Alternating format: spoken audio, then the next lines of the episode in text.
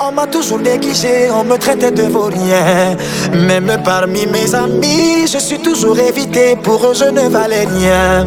Toutes les filles m'ont rejeté, je vous dis qu'elles m'ont laissé. Elles disent que j'ai pas beaucoup d'argent, elles disent que je suis handicapé. Je pensais que Dieu m'avait abandonné. Je me demandais pourquoi est-ce qu'il m'a créé. Et voilà une nuit, Baba God m'est apparu en songe. Il me dit, mon fils, ce que je t'ai donné pour toi, une force, ils ne le savent pas.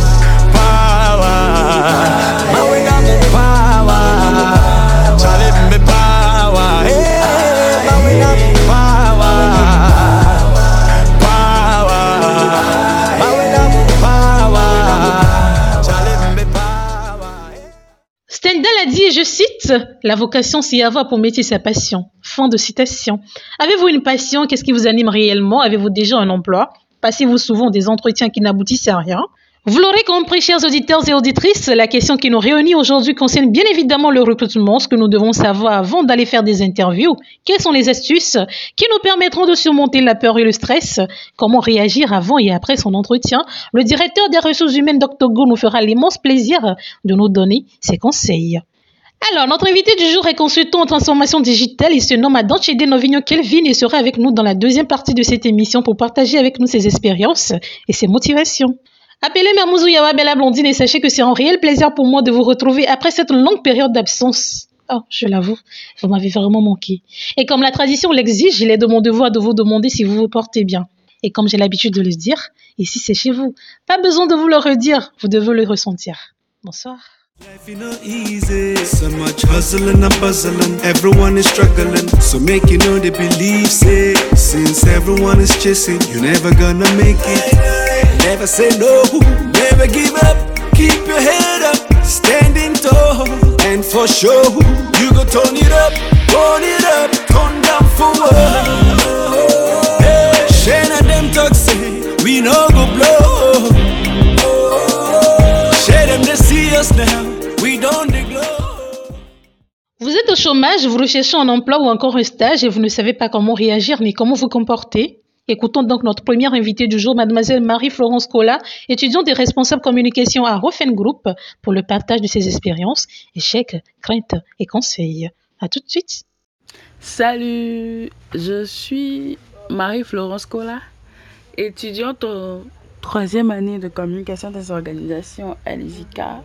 Je suis également chargée de communication à Hoffen Group.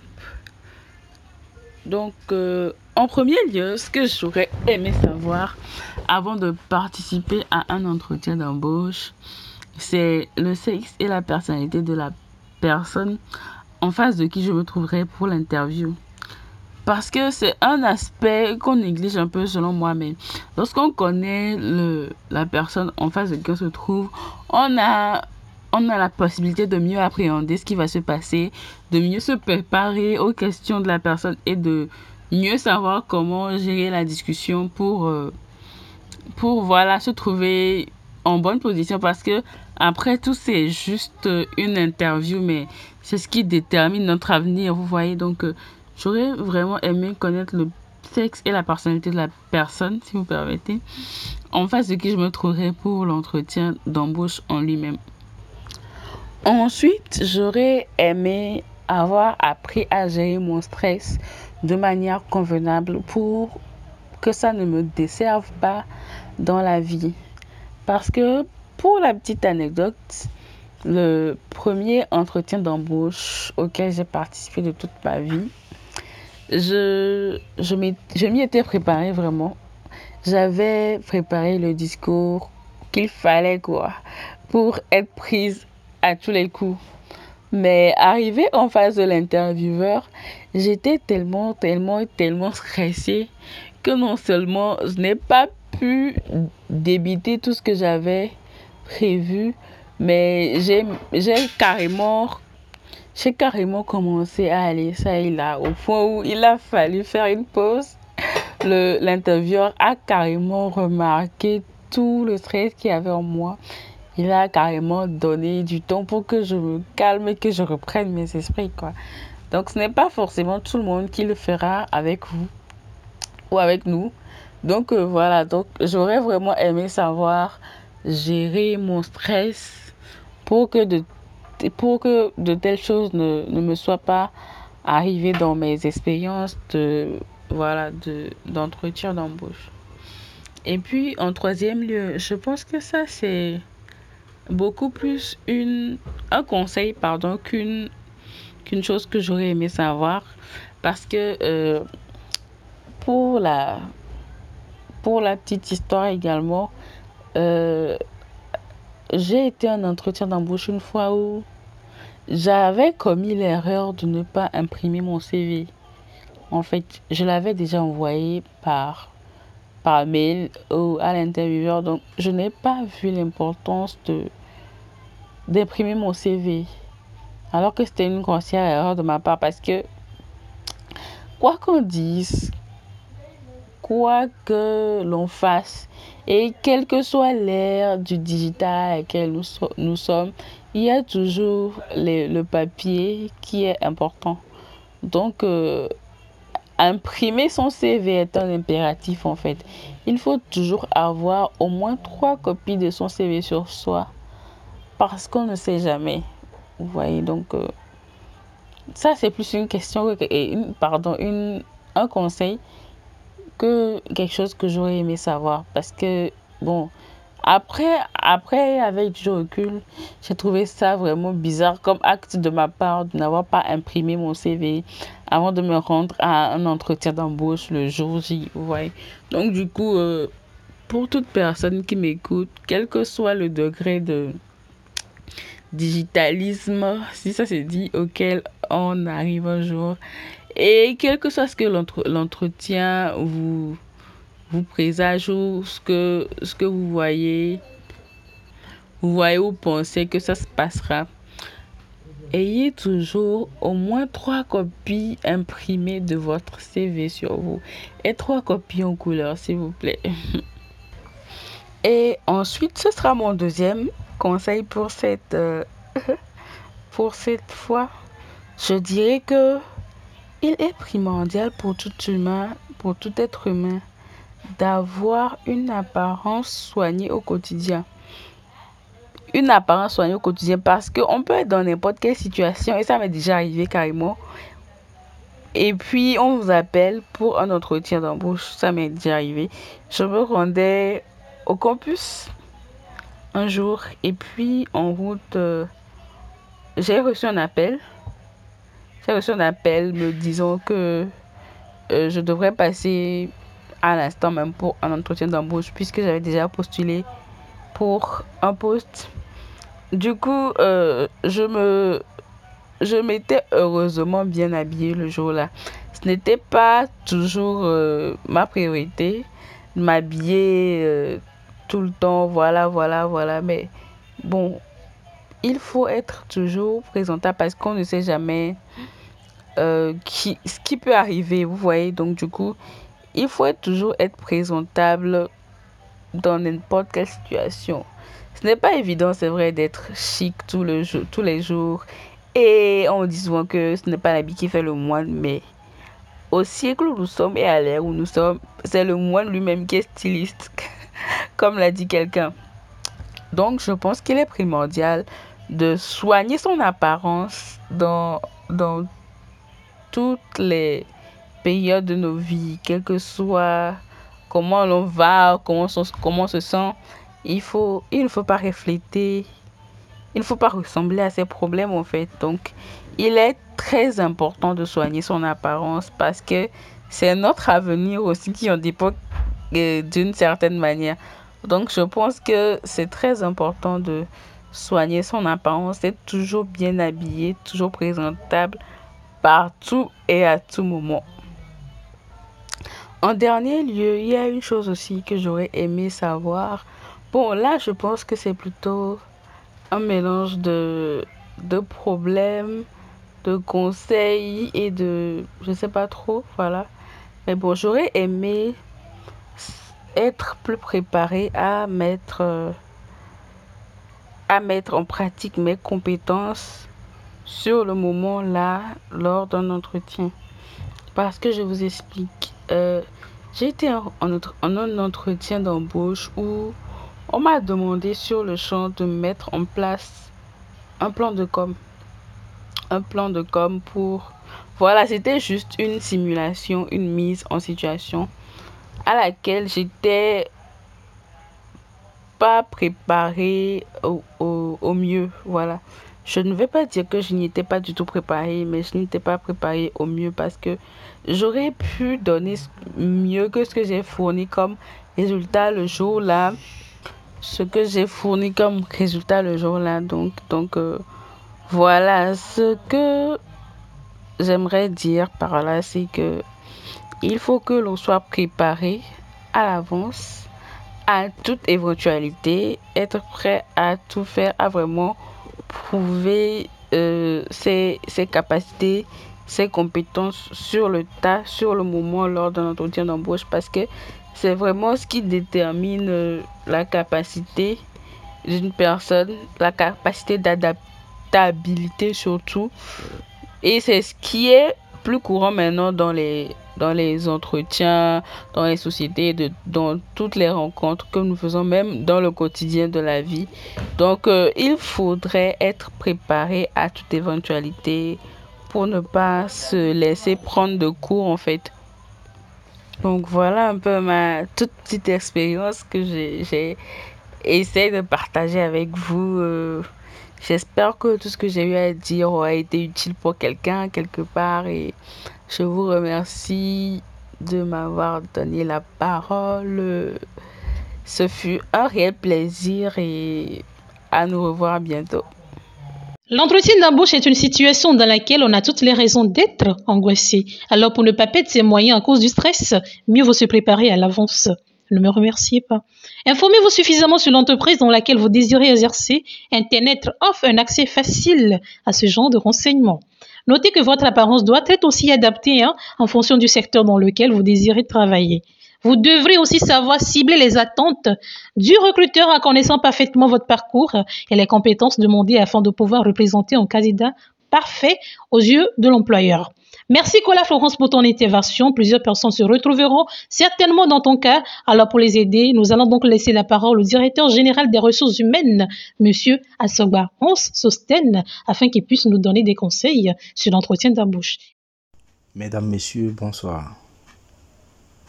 Je suis Hans Sosten Assewa, directeur des ressources humaines du groupe Octogone. Trouver un emploi n'est pas forcément une mission facile dans un contexte économique aussi tendu. Pour franchir cette étape, ce n'est donc pas la quantité des candidatures envoyées qui compte, mais leur qualité qui fera la différence. Nous allons aborder aujourd'hui tous les aspects relatifs à un processus de recrutement. Depuis la candidature jusqu'à la dernière étape de l'après-recrutement. Alors, comment postuler à un avis de recrutement? Il s'agit dans un premier temps de commencer par regarder de près le job description qui décrit les missions du poste. Vous devez faire une analyse pour vous assurer que cela cadre avec votre profil et s'il y a des as que vous ne maîtrisez pas, vous devez commencer par vous mettre à jour. Il n'est guère bien d'avoir un CV unique que vous envoyez pour postuler à toutes les offres de recrutement. Vous devez donc actualiser votre CV suivant le poste sans pour autant mentir, mais en mettant l'accent sur les éléments clés. C'est après cette actualisation que vous envoyez votre CV pour postuler. Beaucoup se demandent comment présenter un CV. Beaucoup de candidats contactent des amis recruteurs pour les aider à présenter leur CV. Il est important que le CV ne soit pas touffu ni illisible. Il revient au candidat de choisir un caractère et une taille assez clairs. Vous devez faire ressortir les expériences en énumérant en quelques grandes lignes les tâches que vous avez accomplies à ces postes. Faire ressortir clairement le nombre d'années d'expérience fait à chaque poste, car le recruteur n'a toujours pas le temps d'aller calculer à votre place. Il n'est pas à préciser qu'il faut mettre clairement en exergue vos diplômes partant du dernier obtenu. Ces éléments sont les plus importants. Quant à la photo sur le CV, le débat demeure entre les recruteurs et les avis sont partagés. De toutes les façons, vous êtes libre de la mettre ou non, sauf si elle est demandée. N'oubliez pas de signer votre CV. Quant à la lettre de motivation, elle est un exercice de style qui juge votre capacité à écrire une lettre formelle. Commencez avec la courtoisie nécessaire et finissez avec une formule de politesse. Il est important de faire ressortir ce qui vous motive à postuler pour le poste. C'est ce que le recruteur cherche et qui va l'accrocher à s'intéresser à votre profil. Il vous revient de montrer que le poste pour lequel vous postulez, l'entreprise que vous comptez rejoindre, dans un cœur de métier qui a du sens pour vous. Une fois que vous avez rédigé votre CV et votre lettre de motivation, il vous revient de vous préparer aux entretiens. Nous l'avons tous vécu une fois. Vous avez décroché un entretien et après la joie, c'est le stress. Que faites-vous quand vous êtes convoqué pour un entretien? Vous avez déjà passé l'étape la plus difficile, celle qui consiste à franchir le Rubicon de la présélection de votre CV cap sur l'entretien à présent et la place au stress. On se sent si proche et si loin de l'emploi de ses rêves. Car on le sait tous, à cette étape, même les candidats avec du potentiel peuvent passer à côté de leur chance. Renseignez-vous sur l'entreprise qui recrute. Reprenez le job description pour l'analyser et voir les attributions du poste. Analysez votre CV. Trouvez vos atouts, vos compétences, vos faiblesses. Préparez votre pitch au nécessaire. Entraînez-vous à la prise de parole au besoin, personne ne vous en voudra. Préparez toutes vos affaires. Le grand jour est arrivé.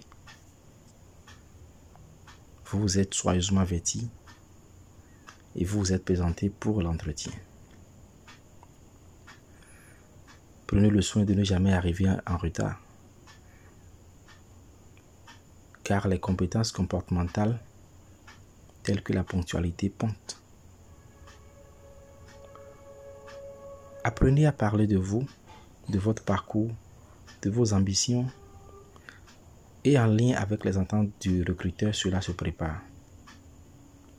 Il est une question standard que tout recruteur vous posera. Parlez-nous de vous. Dites-nous quel a été votre parcours. Dites-nous pourquoi est-ce que vous voulez nous rejoindre. Au-delà de votre parcours professionnel et votre habileté à bien le présenter, les recruteurs sont également sensibles à votre attitude en entretien. Il est important d'être naturel. Les compétences comportementales et les compétences techniques sont toutes deux importantes dans le choix d'un candidat, car au-delà de la technicité, les compétences relationnelles et les savoir-être des candidats ne facilitent pas seulement leur intégration. Les compétences comportementales révèlent également votre capacité à travailler en équipe et jouent un rôle important dans le choix décisif du candidat.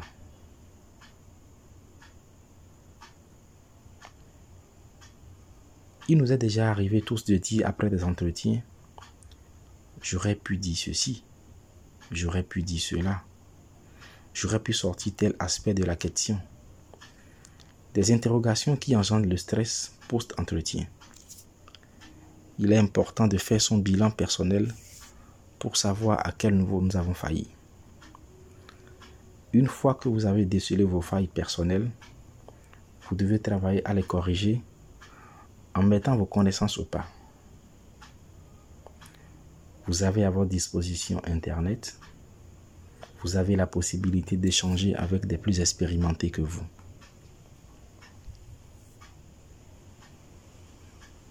Vous avez fini votre entretien et vous vous retournez chez vous. Le stress devient de plus en plus grand. Le silence du recruteur après une ou deux semaines devient pesant. Car il arrive bien souvent que le recruteur ne vous fasse pas un retour dans un délai raisonnable. Vous stressez et vous vous demandez si le poste a été pourvu. Personne ne vous en voudra de chercher à avoir un retour. Vous pouvez passer un coup de fil ou envoyer un mail avec toute la courtoisie nécessaire pour être situé. La courtoisie pour éviter d'irriter certains recruteurs qui pourraient le prendre comme un harcèlement du candidat. Il faut y aller avec tact. Alors, vous avez postulé. Vous avez été choisi pour passer l'étape des entretiens. Il arrive que le recruteur vous, vous appelle et vous annonce que votre candidature n'a pas été retenue. Vous vous sentez abattu et déboussolé. Il n'y a pas de raison de l'être, parce que se laisser abattre n'arrangera guère la situation.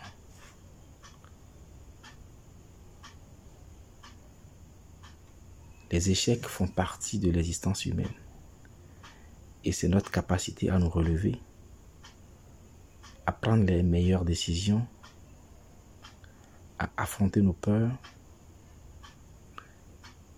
qui nous conduisent à aller de l'avant et à remporter des victoires. Il vous revient alors de rappeler le recruteur après quelques jours ou de vous, ou de vous déplacer vers lui pour savoir les points sur lesquels vous avez failli. Il est vrai que cette tâche revient normalement au recruteur de faire un retour systématique au candidat pour lui énumérer les raisons pour lesquelles il n'aurait pas été choisi pour le poste. J'admets que nous ne le faisons toujours pas parce que parfois débordés par le nombre de candidats que nous avons écoutés. allez chercher l'information. Découvrez les raisons pour lesquelles vous n'avez pas été choisi. Et une fois que vous avez ces éléments, vous devez en tenir compte et travailler votre profil pour les éventuels futurs entretiens.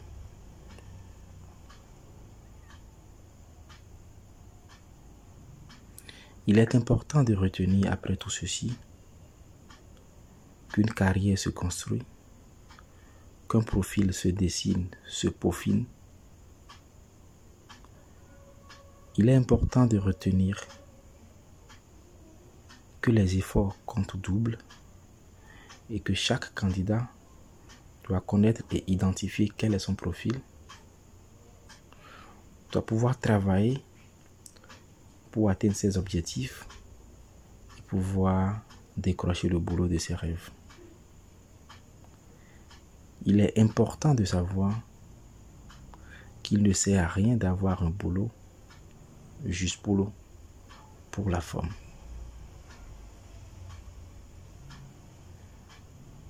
Il est important de ne pas se contenter de son boulot. Il est important de ne pas se contenter d'envoyer juste les CV, mais d'actualiser ses connaissances au fur et à mesure. Lors de votre entretien d'embauche, N'oubliez pas d'éteindre votre téléphone, n'ayez pas de chewing-gum dans la bouche, ne croisez pas vos bras ou vos mains lors de l'entretien Ayez une attitude ouverte, ne soyez pas trop rigide non plus. Ne soyez pas arrogant, tenez-vous droit dans votre siège. Vous l'aurez donc compris, l'attitude du candidat joue énormément dans le processus du recrutement. Votre diction et la clarté de vos propos vous aideront à transmettre les informations que vous souhaitez. Veuillez donc à vous exprimer de manière adéquate pour ne pas que votre interlocuteur ait besoin de vous faire répéter vos phrases, même si la timidité et la peur vous rongent. Merci donc à M. Assogbarance d'avoir accepté partager avec mes auditeurs et moi ces conseils aussi précieux. Que l'univers vous le rende au centuple. C'est ainsi que nous mettons donc fin à cette première partie de SOS Blondine, une émission qui se veut être la réponse à vos questions. On se retrouve tout juste après cette petite pause musicale pour la dernière rubrique de cette émission. C'est celui qui a donné sa vie par amour pour les autres, celui qui regarde ses ennemis et qui dit papa pardonne leurs fautes. Le plus spirituel a dit dans un jardin, mon ami, ce que t'es venu faire, fais le bien, sachant que le mec venait pour le mettre dans pain pour rien, mais juste pour l'amour, il n'a rien dit, il n'a pas lutté. Donc toi aussi, la haine t'envahit tout à coup, c'est que t'as pas idée de ce de quoi il s'agit. Oh, perdu nous de quoi il s'agit, car quand on se dit spirituel, non, on ne brise pas les roseaux fragiles. L'amour c'est pas la guerre, l'amour supporte tout à la base, l'amour juge pas les gens sous prétexte qu'ils n'ont pas la. L'amour c'est pas l'argent, l'amour ça fait jolies selfies. Car sans ce truc, tout ce qu'on peut dire n'est que du bavardage. Il est bourré de talent, beau, élégant, humble, curieux, sage, jeune entrepreneur, très drôle et surtout passionné de la bouffe. J'ai le plaisir de recevoir pour vous, chers auditeurs et auditrices, Monsieur Adonchede Novigno Kelvin. Il vous tiendra donc compagnie durant quelques minutes afin de partager avec vous ses expériences. Je vous laisse donc passer du temps avec lui. À tout de suite.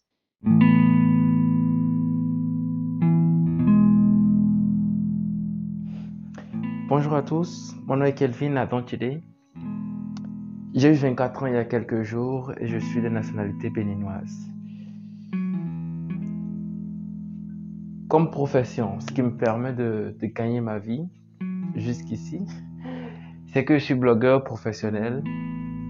J'ai un, site web sur lequel je parle de, numérique, je parle de, de technologie, je parle de développement en Afrique. euh, en gros, des sujets en griffe de vieux, quoi. Si Blandine elle est d'accord, il pourra mettre le, un lien vers mon, site web dans la description de, ce podcast. Alors, en plus d'être blogueur professionnel, je suis chargé des programmes à Hiroko Fab Lab. C'est un espace euh, dédié à l'innovation à Cotonou. Après, je suis le président actuel du Youth Transforming Africa, une, euh, une organisation de jeunes en Afrique sponsorisée ou propulsée par, par la Banque mondiale. Et enfin, je suis entrepreneur dans le digital. Euh, en gros, mon entreprise crée des, des services technologiques, euh, des sites web, des applications mobiles. On fait aussi de la robotique, un peu de design. En gros, à peu près tout ce qui touche un peu au digital, vous voyez. On est plus, on est plus spécialisé dans tout ce qui est conception de solutions telles que les applications mobiles et les robots.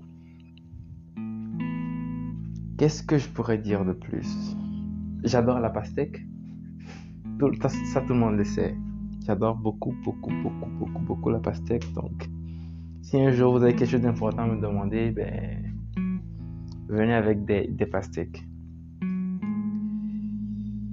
Si on me demandait durant toute ma vie, qu'est-ce qui m'a le plus marqué, je vais, je vais parler de des gens, la manière dont les gens changent. Je suis absolument fasciné par le cerveau humain.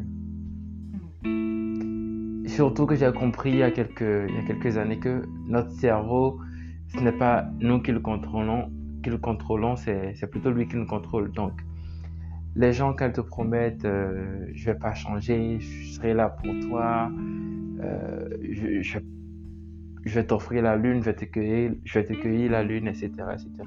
Je suis très fasciné par la manière dont ils vont changer en face de situations qu'ils ne contrôlent pas.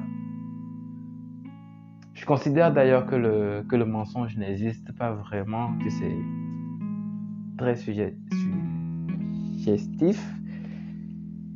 et que c'est toujours une question de, de, point de vue. Donc, ce qui m'a marqué, c'est la manière dont les gens changent. comment ils font les promesses. Et ça m'a, ça a complètement changé ma vie parce que je suis, je, je me considère comme quelqu'un de très, très, très carré. Il n'y a pas de, il n'y a pas de marron, c'est soit blanc ou c'est noir dans ma vie. Euh, jusqu'à jusqu'à récemment quand j'ai compris que en fait les gens ils sont guidés par leur instinct de survie. Donc c'est quelque chose qui a complètement changé ma vie, qui a changé la manière dont je vois les choses et qui me rend beaucoup plus tolérant envers les gens. Donc premièrement, oui, c'est c'est ce qui m'a marqué. Après, il y a, il y a aussi l'indifférence des gens. Il y a l'instinct de survie qui te, qui te pousse à penser à toi. Quand, quand tu es vraiment au pied du mur, tu ne peux penser qu'à toi. Donc, en matière de difficulté, donc, en cas de difficulté, donc les gens vont te dire ce, ce que tu as envie d'entendre ou ce qui les arrange le mieux. Par rapport à mon cursus, je viens d'une famille très modeste, très très modeste, je pense même. Euh, j'ai fait, fait l'école primaire dans mon quartier. J'ai plusieurs crunchs. Ma vie, ça tourne autour de ça. Ça tourne autour de, de la bouffée de mes crunchs. J'ai fait l'école primaire, ensuite j'ai eu le CEP, je suis allé au, au collège public de, de, mon quartier. J'y suis allé jusqu'en troisième. Euh, après le BPC, j'ai passé le, concours du lycée technique. J'ai fait l'électrotechnique jusqu'en jusqu'en terminale. Ensuite, j'ai eu le bac. Je suis allé à l'université, j'ai fait le système industriel euh, ici à Cotonou et voilà. C'est rien de fameux, hein. C'est rien de fameux. J'ai jamais, fait que j'avais envie de faire. À l'université, je, moi, je voulais forcément faire la robotique, donc j'ai dit à mes parents, voilà, je, voulais faire la robotique. Ça me fait que, après mon bac, je suis resté un an à la maison parce que j'avais dit à mes parents, moi, je vais aller, euh, je vais aller en Europe et tout pour faire mes études de robotique. Ils m'ont dit, pourquoi? C'est. Pourquoi? Je me rappelle toujours de mon père qui me disait, pourquoi la robotique, c'est quoi? Du coup, un soir, il a fallu que je, fasse un long cours un long, exposé pardon, sur, euh, sur la robotique, c'était quoi, c'est quoi les débouchés et tout. J'ai fait ce long cours-là à mon père. Malgré ça, il a dit arrêtez conneries. Il n'y a, pas d'usine de montage au Bénin. Il n'en connaissait pas en Afrique de l'Ouest ou en Afrique de l'Ouest. Du coup, c'est très dur de le convaincre. Et, j'ai insisté j'ai insisté, j'ai insisté, et puis finalement, qu'est-ce qui s'est passé? Ben, C'est que je suis resté à la maison après mon bac. J'ai fait un an à la maison, bon, pour ne pas gaspiller complètement le temps, je suis allé faire un stage en électricité. J'ai fait un stage pendant un an d'électricité. L'un des moments les plus compliqués de ma vie parce que j'avais vraiment l'impression que j'avais pas que l'impression, je savais, je savais en moi-même que c'était pas ce que je voulais faire. Parce que mon maître de stage, il s'en foutait complètement de moi. Je, je suis allé, j'ai cassé le goudron. Ça faisait partie de, mes attributions. Je me suis pété le dos. Et ça fait que actuellement, je suis totalement contre tout ce qui est, tout ce qui est activité physique. En fait, je suis totalement contre parce que on va péter le dos. Je, je traîne toujours ça jusqu'à aujourd'hui. Donc, je suis resté à la maison un an, j'ai fait un stage, ensuite j'ai commencé l'université et j'y suis allé par alternance. Donc, j'y vais une année, l'année qui suit c'est compliqué parce que après, il y a mon père qui est tombé très malade depuis, depuis que j'étais en troisième, je crois. Euh, depuis que j'étais en seconde, pardon. Il est tombé très malade, il a été opéré au cœur deux fois. Donc, à un moment donné, c'était très compliqué de, de jeûner debout. Vous voyez, il y a mon grand frère qui était, qui était à l'extérieur du coup. La priorité c'était lui, c'était à lui qu'il fallait envoyer de l'argent parce que ouais, il est à l'extérieur donc sa contribution coûtait une blinde. Et moi, heureusement, j'étais boursier. Donc, il y avait ma bourse qui, qui gérait. Par contre, il fallait gérer le déplacement. Du coup, c'était très compliqué. J'ai compris très tôt, très très tôt, qu'il fallait pas que je, je m'amuse. Ça fait que j'avais, j'avais un swag de malade quand j'étais au lycée. je ne peux pas me permettre de, de mettre mon argent dans, dans les vêtements euh, ni dans les sorties. Du coup, je me concentrais uniquement sur deux choses, sur la nourriture et sur les recherches. Donc, très très tôt, euh, depuis 2013, je me suis mis totalement à fond dans tout ce qui était robotique, je faisais plein de recherches, donc j'étais très informé euh, par rapport à tout ce qui était technologie, tout ce qui était... Euh, ouais, technologie. Que ce soit en chimie, que ce soit en physique, que ce soit en électronique, en électricité, etc. Donc, j'étais jeune, donc je, je, pouvais amasser autant de, compétences et de, de, savoir que je voulais. Maintenant, c'est plus compliqué parce qu'on a connu l'argent et puis quand tu connais l'argent, c'est compliqué. Enfin, pour mon expérience, c'est compliqué d'être très assidu à l'école. Donc, j'ai fait tout ça, je, j'ai terminé l'université, où j'ai fait ce qu'on peut appeler terminer. Donc, ensuite, euh, en 2019, alors que je, terminais l'université, j'ai été retenu en tant que. Il y a un de mes tests qui a été retenu par le, le Goethe Institute. Ils avaient organisé un concours de nouvelles mon test a été retenu, on a fait un atelier à Lomé pendant une semaine. Ensuite, il y a eu une autre sélection. En fin de compte, mon test a été retenu parmi la, dizaine de, tests en Afrique qui, a été édité dans une anthologie, ce genre de choses et tout. Donc, on est parti faire une tournée. On est parti au festival Ake au Nigeria, etc. La même période, il y a un autre de mes tests qui a été retenu pour le concours Block for de la Banque mondiale. Et c'est comme ça ça s'est enchaîné de fil en aiguille. Je me suis retrouvé, je me suis retrouvé à Washington. Euh, on a assisté aux assemblées générales de printemps de la Banque mondiale. C'est là que j'ai rencontré d'autres jeunes africains très exceptionnels, exceptionnels, mon Dieu, très exceptionnels. Oh très exceptionnel. Et ça a complètement changé ma vie en fait, parce que je me suis rendu compte qu'il y avait des personnes qui avaient mon âge, qui peut-être n'étaient pas, pas dans les mêmes conditions que moi, qui avaient des conditions peut-être pires que la mienne, mais qui faisaient des, des choses formidables sur le continent. Du coup, chaque jour, ça c'est, ça c'est une histoire très vraie, chaque fois que je, j'étais démotivé, chaque fois que je me disais, ben, il faut que euh, je vais laisser tomber parce qu'il n'y a plus de ressources, il n'y a plus de moyens. Ben, ça me fait chier parce que je dois investir dans la recherche et le développement alors que je n'ai plus d'économie, ce genre de choses. Je prenais mon téléphone, j'allais dans mes contacts ou j'allais sur Instagram et puis j'allais voir les comptes, les profils de, mes amis. Et quand je vois ce que ces gens-là font, je me dis, mais mon frère, tu peux pas dormir, c'est pas possible, tu peux pas dormir. Donc, je me c'est comme ça que j'ai appris à veiller. Quand j'étais fatigué, complètement fatigué, je prenais mon téléphone, j'allais sur Instagram, je regardais les comptes de, de, mes amis ou des amis de leurs amis et je me disais, mais c'est une personne de, qui a euh, deux ans de moins que moi, fait un si beau travail, il n'y a pas d'argument en fait. Donc je me levais, je travaillais comme un chien.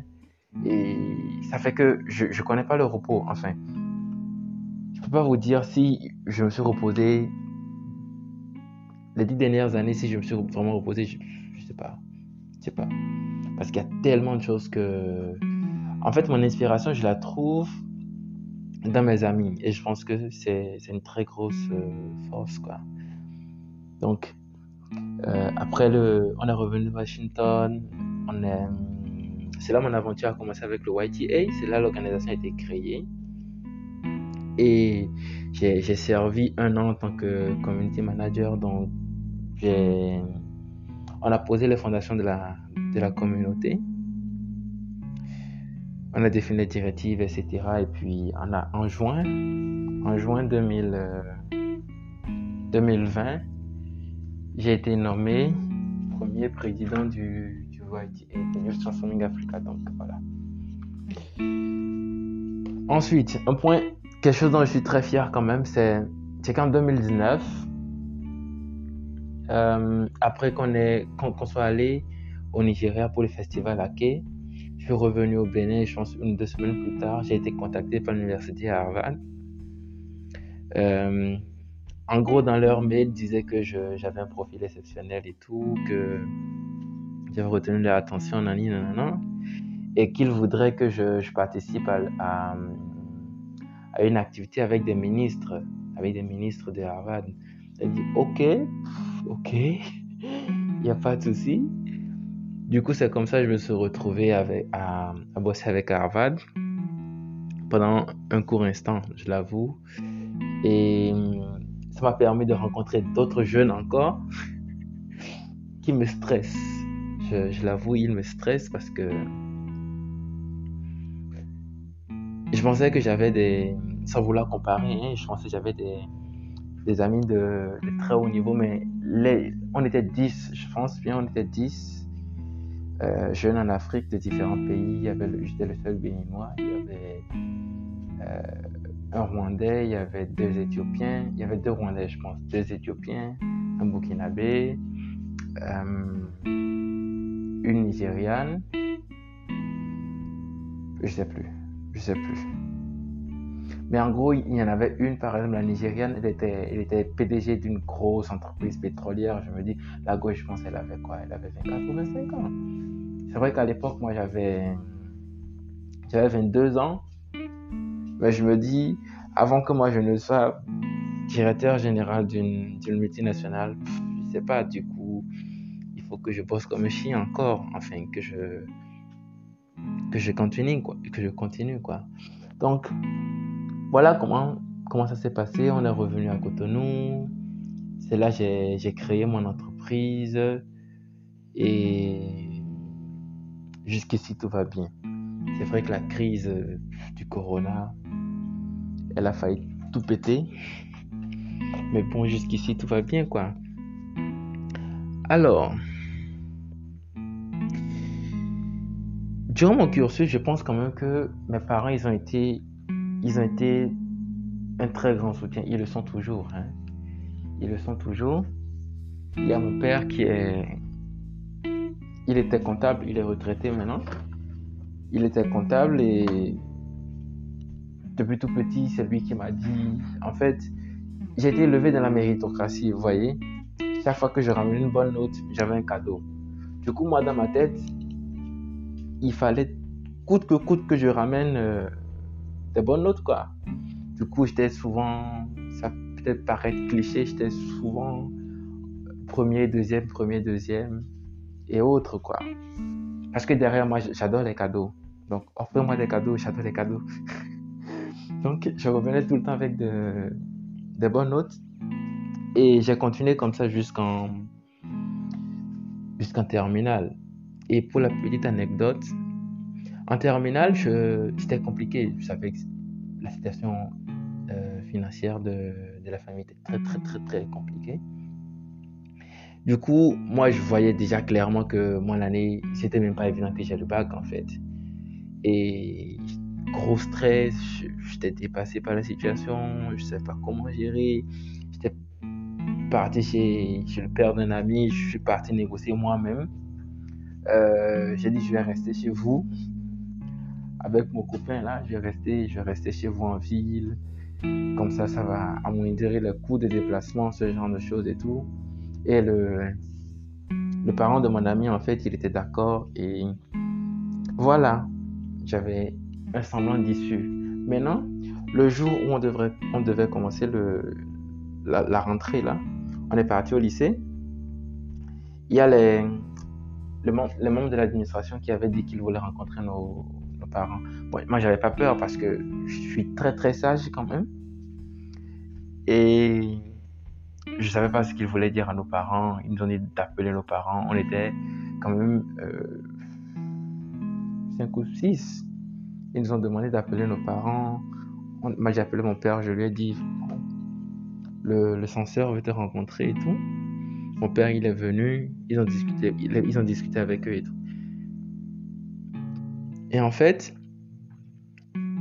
la nouvelle, c'était qu'il fallait qu'on déménage. Enfin, il y a un nouveau lycée qui a été créé et il voulait que ce soit les 100 meilleurs élèves de toutes les séries techniques du Bénin qui y soient en fait. Donc, c'est comme ça que je me suis retrouvé à l'internat. En gros, c'était un bâtiment flambant neuf, les meilleurs professeurs du pays, les camarades, c'est des titans. je, je, faisais de mon mieux. Je faisais de mon mieux à l'école, mais après, c'était vraiment des titans. Et je sais pas si vous connaissez le,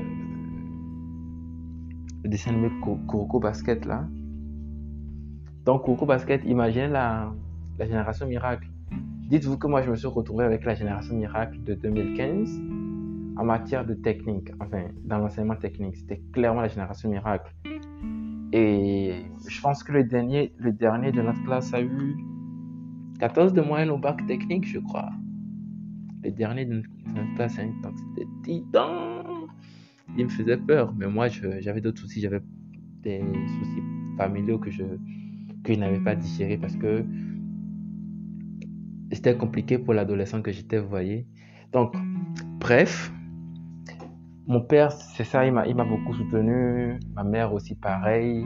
Elle ne s'impliquait pas vraiment dans, notre éducation scolaire parce qu'elle était occupée à nous faire manger. Et par contre, à l'université, c'est elle qui a pris le relais et elle a été d'un grand soutien aussi. Donc, je suis, je suis euh, deuxième enfant. J'ai trois frères derrière et un grand frère en fait.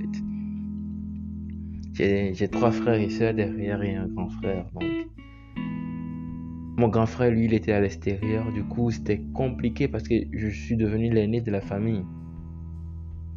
Et c'était d'autant plus compliqué parce que il fallait que je gère mes propres problèmes. Il fallait que je gère les problèmes de la maison, enfin les problèmes de mes frères et sœurs.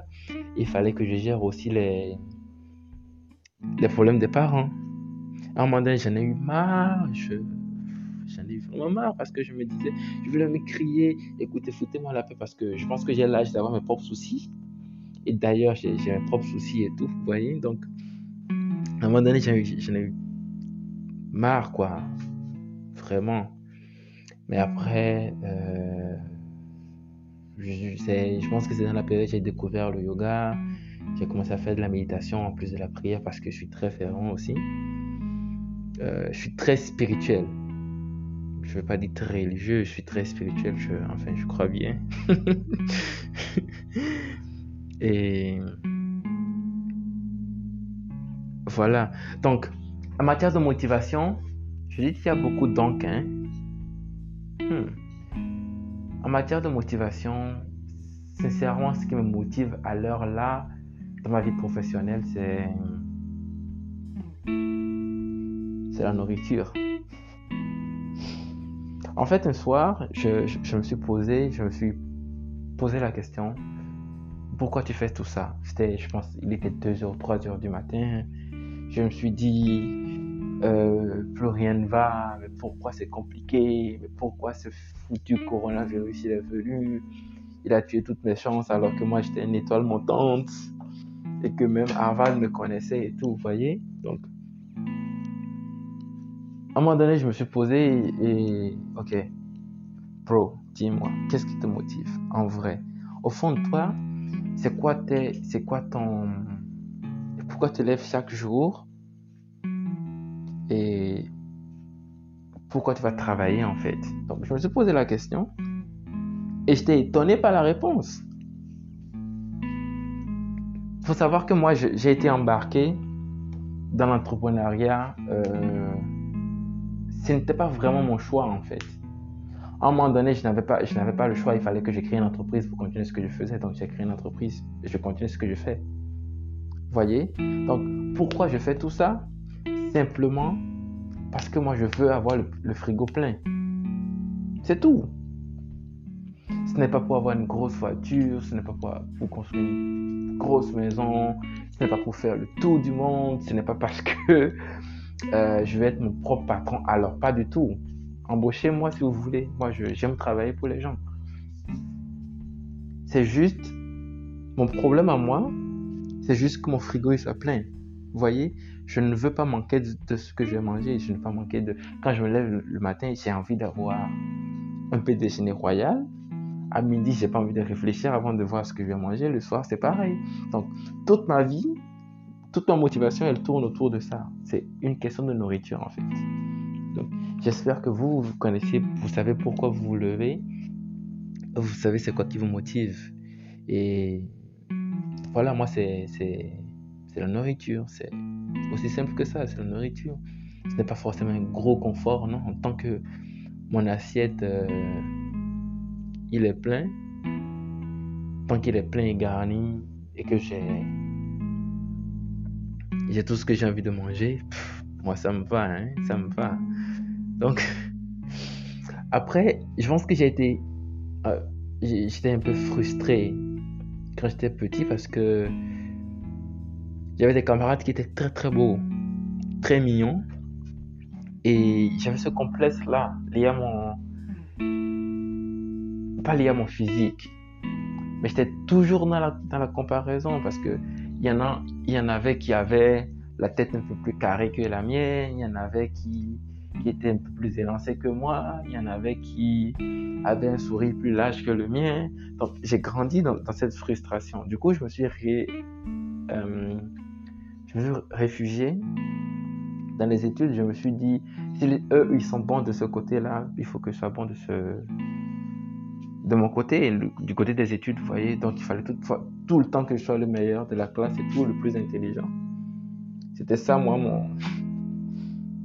C'était comme ça que moi je compensais. Vous voyez Donc, j'ai plusieurs crunchs, hein, j'en ai toujours. Si vous écoutez ce, ce podcast, sachez que je vous aime. et derrière un peu quand même, je, continue, je continue à faire, tout, ça, mon Dieu. Je continue à, dans ce que je fais là, parce que j'ai envie euh, d'être présentable. Lorsque je viendrai vers elles, leur dire que voilà, moi je crains sur vous et tout je veux bien valoir la peine, voyez. Et bien que ce soit le cas déjà, j'ai gardé, j'ai gardé cette dynamique. Et j'en veux toujours plus, j'en veux toujours plus, j'en veux toujours plus. Euh, donc, de fil en aiguille, toutes les, toutes les expériences que j'ai eues, elles m'ont conduit en fait à ceci. Récemment, j'ai créé, créé une application mobile qui s'appelle Kiwa. Et cette application mobile, elle permet de, partager les opportunités, de, euh, de retrouver les compétences des gens et de leur proposer des bourses, des stages, de l'emploi et tout autre, type d'opportunités. Donc, pourquoi, pourquoi ce, cette idée m'est venue? Je me suis rendu compte que lorsque lorsqu'on publie des offres d'emploi, la plupart du temps, il y a des sites qui disent le, faire. Hein. Lorsqu'on publie des offres d'emploi, si tu ne connais pas le site web, tu te retrouves, il faut forcément que tu sois dans un groupe WhatsApp que quelqu'un te l'envoie. Et quand c'est le cas, souvent il y a plein de personnes qui, qui, postulent en fait, qui postulent avant toi. Du coup, tu n'es pas la première personne à postuler, ça réduit tes chances tu reçois peut-être l'offre euh, le jour de, la deadline euh, ou tu la reçois deux jours avant. Du coup, tu ne peux pas vraiment te, préparer pour, euh, pour ça, etc. Et surtout, il y a les offres qui ne sont pas, qui sont pas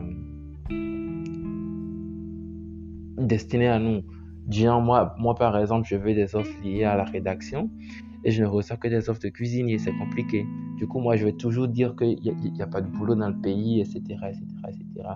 C'est d'autant plus compliqué parce que tout ce qui est bourse aujourd'hui, il y a plein d'arnaques. Du coup, si tu as envie de d'appliquer pour des bourses, pour aller, je sais pas, euh, en Tanzanie, en Zambie, en, euh, en, Russie ou je ne sais pas où, mais il faudra faire très attention. Du coup, on a créé cette application-là pour combler ce gap, pour que les gens aient les opportunités quand ils en ont besoin pour que les gens puissent avoir la vraie information en temps réel, etc.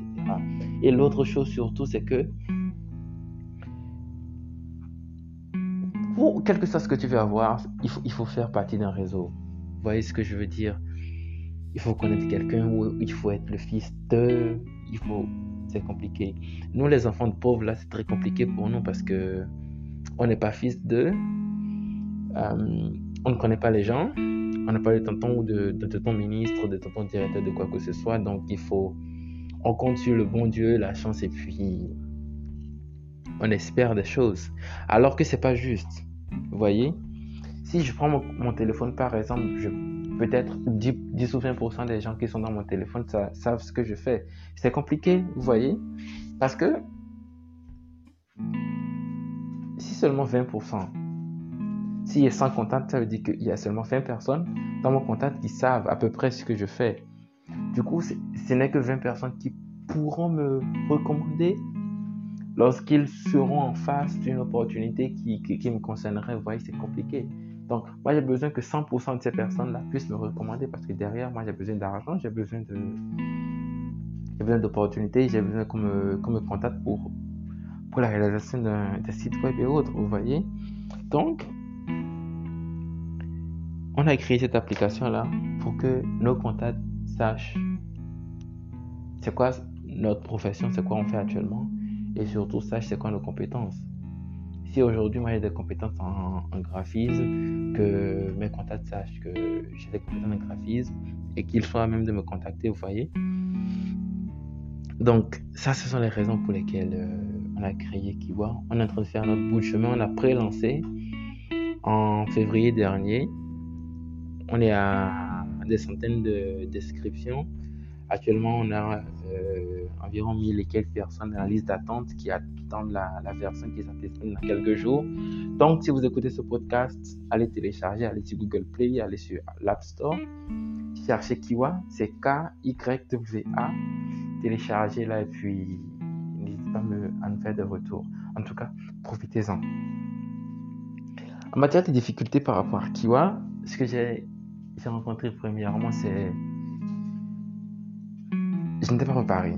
Je n'étais absolument pas préparé. Moi, je suis quelqu'un de très technique, quelqu'un de très carré, comme je l'ai dit. Et à un moment donné, il était question de manager des gens, de gérer une équipe, de dire ouais, c'est comme ça qu'il faut faire, non, c'est pas comme ça qu'il faut faire. Et surtout, j'avais un gros problème avec l'échec, vous voyez. Donc, on a créé, on a créé des versions de l'application qu'on a lancées. C'était des, on a testé, pardon, c'était un fiasco total. Mais avec du recul actuellement, je me dis, même moi, je sais même pas pourquoi j'ai demandé à ce qu'on développe une application de, de cette trempe à l'époque, vous voyez. Mais c'était toute ma connaissance de l'époque que j'avais, j'avais mis en contribution pour sortir ça, vous voyez. Donc, la première difficulté, c'était la réalité du marché. Tu penses que, tu penses que que tu développes, c'est le meilleur produit au monde, que, c'est, que les gens ils vont télécharger, que tu auras des millions de téléchargements. Mais lorsque tu lances ton application, déjà te rends compte de plusieurs bugs. Tu te rends compte qu'il y a plusieurs. Il y il y a ce que tu as pensé dans ta tête et puis il y a ce que les gens veulent réellement. Du coup, il faut changer encore l'application et puis faire ce que les gens veulent, les faire tester, ils vont dire ce qu'ils en pensent, vous allez changer encore, encore, encore. Donc, c'est tout cela qu'on a, qu'on a compris. Ensuite, vu qu'on a, a dépensé tout l'argent, toutes les économies, on les a dépensées dans, dans la recherche et développement dont je parlais au début du podcast. Il n'y avait plus d'argent. Du coup, il fallait bosser, il fallait trouver des, des clients fallait faire des prestations à gauche et à droite. Pour payer les gens qui travaillent avec nous, quoi. Parce qu'au début, les gens vont travailler avec toi parce qu'ils aiment bien le produit, parce qu'ils aiment bien euh, ta personnalité, parce qu'ils t'aiment bien, mais à, un moment donné, il faut être en mesure de les payer. Même, même nous, en tant que CEO ou pseudo-CEO, il faut qu'à un moment donné, on soit en mesure de, de nous payer des salaires, quoi. Parce que si on travaille comme des chiens et que derrière on n'est pas payé, en fait, c'est qu'on ne travaille pas vraiment. On fait du bénévolat. Vous voyez? Et il y a les charges qui s'accumulent. Vous savez de quoi je parle, donc. La façon dont je vois les choses avec euh, l'expérience que j'ai que j'ai accumulée avec le temps, enfin jusqu'ici,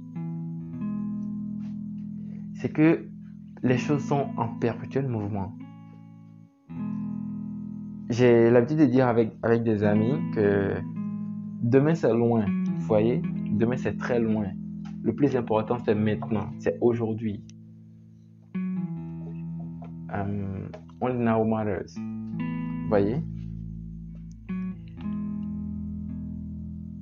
Donc, faire des plans pour le futur, c'est très intéressant, c'est très beau, mais après, lorsqu'on n'est pas concentré sur le présent, c'est compliqué aussi. Donc ça, c'est l'une des choses que j'ai remarqué avec le peu d'expérience que j'ai accumulé avec le temps. Ensuite, il faut accepter que les gens changent. Ça, c'est quelque chose que j'ai accepté très vite. Comme le dit quelqu'un, seuls les imbéciles ne changent pas.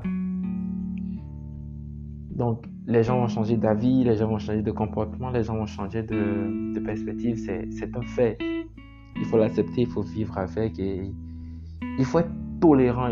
On n'est pas tolérant sur un sujet et non sur un autre, non.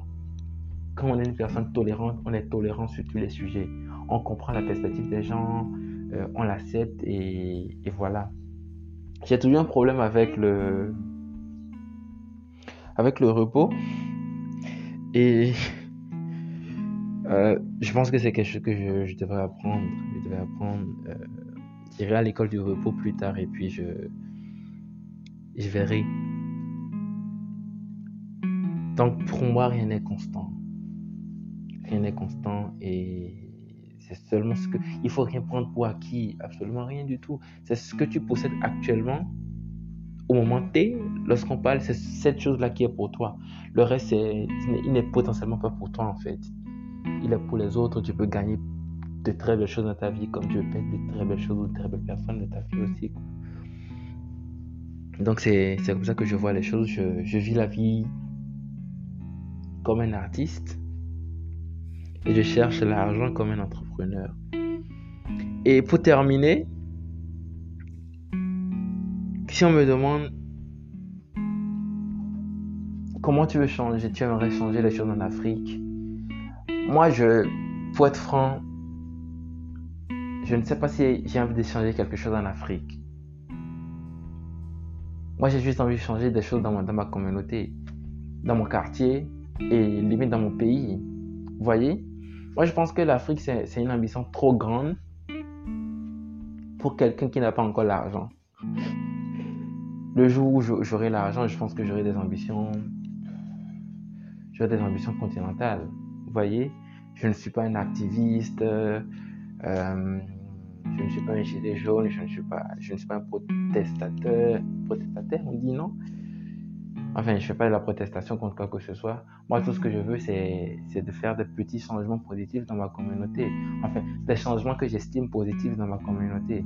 Parce que le mal dans l'histoire, c'est que le changement qu'on estime être positif, il se pourrait qu'il soit négatif pour, d'autres personnes dans d'autres communautés. Vous voyez? Toujours dans le même, dans, le même pays, sur le même continent, etc.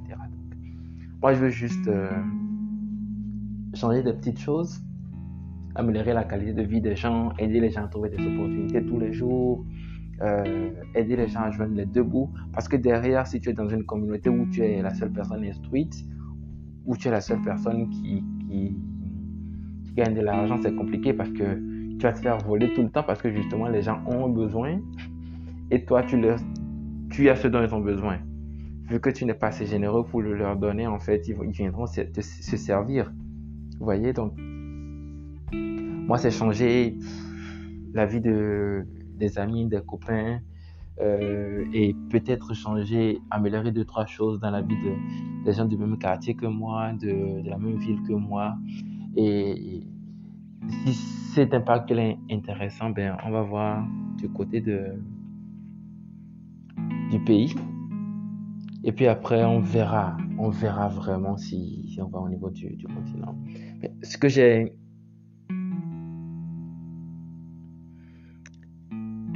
ce que j'ai remarqué, ou l'une des leçons que j'ai tirées euh, concernant les gens qui veulent changer le monde, etc., c'est que c'est un rêve de sociopathe ou de psychopathe. Je l'ai dit sur Facebook dernièrement.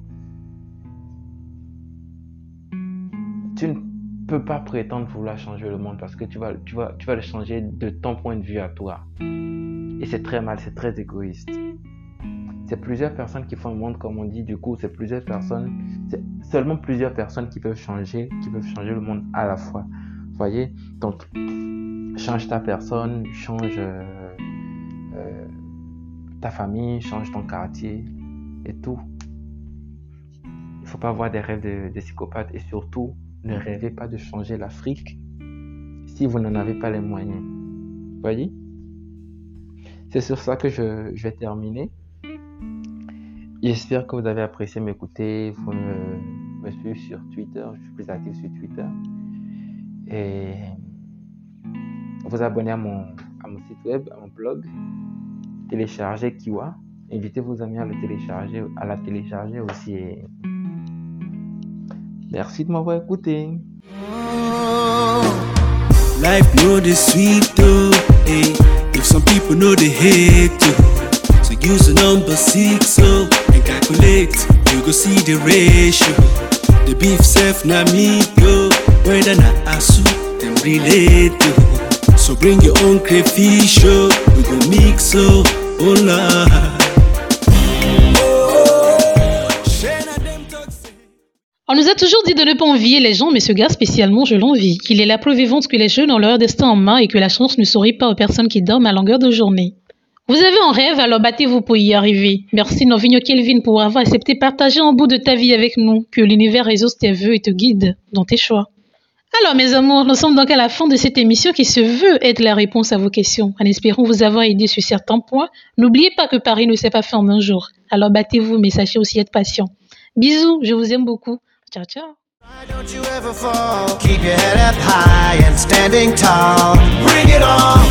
Bring it on. Are you ready?